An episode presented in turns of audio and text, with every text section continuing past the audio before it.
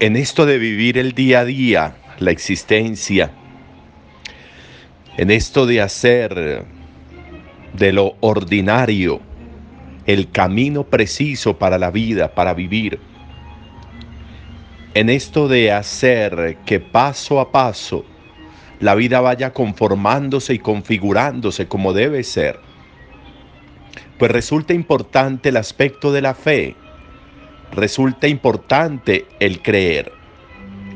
Pero el creer no como un asunto mágico, sino el creer como un elemento de la vida diaria, de ese ordinario de la vida, de esa permanencia de la relación espiritual, de la relación con Dios, de la relación de la vida diaria con, el, con la vida diaria de Dios. Dios también tiene un día a día, así como nos lo va mostrando el Evangelio con Jesús. Un Jesús que tiene un día y en ese día se mueve y en ese día hace y en ese día sana y en ese día predica y en ese día ora y en ese día se reúne con los discípulos y en ese día es invitado a alguna cena, alguna comida en ese día a día de Jesús, en ese día a día de Dios, pues está el día a día de nosotros. De nuevo, como un asunto de cotidianidad, de fluido de la vida, pero no como un asunto mágico. Podemos correr el riesgo de pretender arreglar las situaciones del día a día de manera mágica, y eso no funciona así. Y la vida no funciona así. Y Dios no funciona así por magia. Dios funciona por comunión, Dios funciona por permanencia, Dios funciona por día a día, por día a día en la relación con Él, por momento a momento, por minuto a minuto, haciendo que la vida diaria se funda en Él y que Él pueda fundirse en la vida diaria nuestra. Por eso resulta complejo cuando vemos en el libro de Samuel, cuando la lucha de los israelitas contra los filisteos, cómo ellos, los israelitas, pretenden solucionar un asunto de una lucha, un asunto de, de, estrategia militar, un asunto de fidelidad a Dios en el día a día, pretenden solucionarlo como con una acción mágica. Y por eso frente a una derrota y para evitar una derrota siguiente, creen que trayendo el arca de la alianza para el lugar de la batalla les va a funcionar.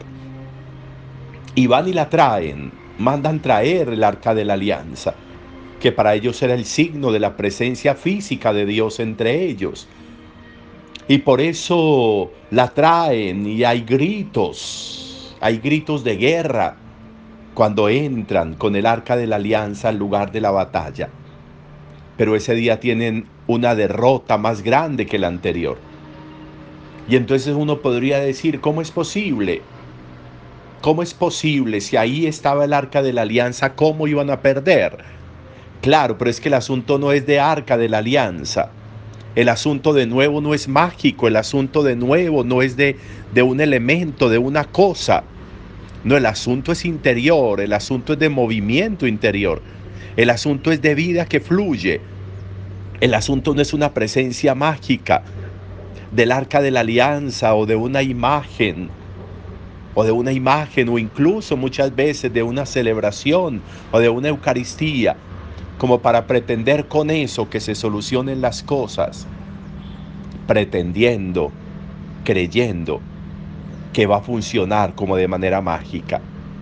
Y miren cómo esa, ese momento en que traen el arca de la alianza y salen a la batalla, de nuevo, hay más derrota para los israelitas que antes. Y los israelitas van a entender que por ahí no es los israelitas van a entender que el asunto es hacer que Dios camine con ellos. El asunto es hacer que no sean momentos episódicos en la vida, sino que sean momentos de comunión, momentos de permanencia, momentos de durabilidad de la relación.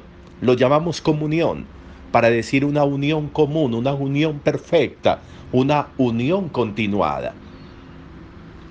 Deberíamos echarle una mirada a la vida para saber si nosotros somos personas de momento simplemente, en la relación con Dios, en la relación con las personas. Puede que también solo seamos de momentos y pretendemos que los momentos borren todo lo anterior y pretendemos que los momentos configuren lo que debería ser. Y de pronto configura dos minutos, tres minutos, pero vuelve y desaparece. Y entonces la vida se nos vuelve de, de lapsos, de rupturas continuas y de pretensiones mágicas de que las cosas funcionan. Cuando buscamos permanencia, cuando buscamos continuidad, cuando buscamos comunión, cuando buscamos que fluya de manera permanente, las cosas se van tornando distintas. Eso es lo que el pueblo de Israel va a aprender y eso es lo que nosotros tendríamos que aprender. Con nosotros, con Dios, con las personas, con la familia, con la vida. Que fluya la vida de manera continua, que fluya la vida de manera permanente, que no nos acomodemos a asuntos de momentos, que no nos acomodemos a asuntos mágicos, asuntos como esotéricos, asuntos como de, de irrupciones momentáneas de una fuerza poderosa. Y hasta ahí llega, y ahí se acaba, y ahí termina la novela. En lugar de que la vida pueda de manera permanente fluir en la gracia que viene y en la gracia que va, en la luz que viene y en la luz que va, en la ayuda que viene y en la ayuda que va en todo ese momento donde fluye lo que debe fluir para una comunión perfecta.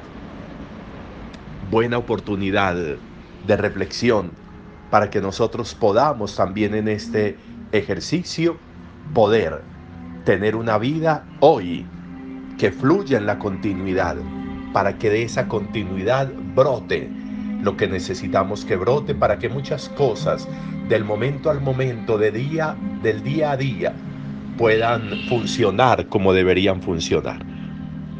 Una lección importante nos ofrecen entonces hoy también los, los israelitas en este texto de Samuel.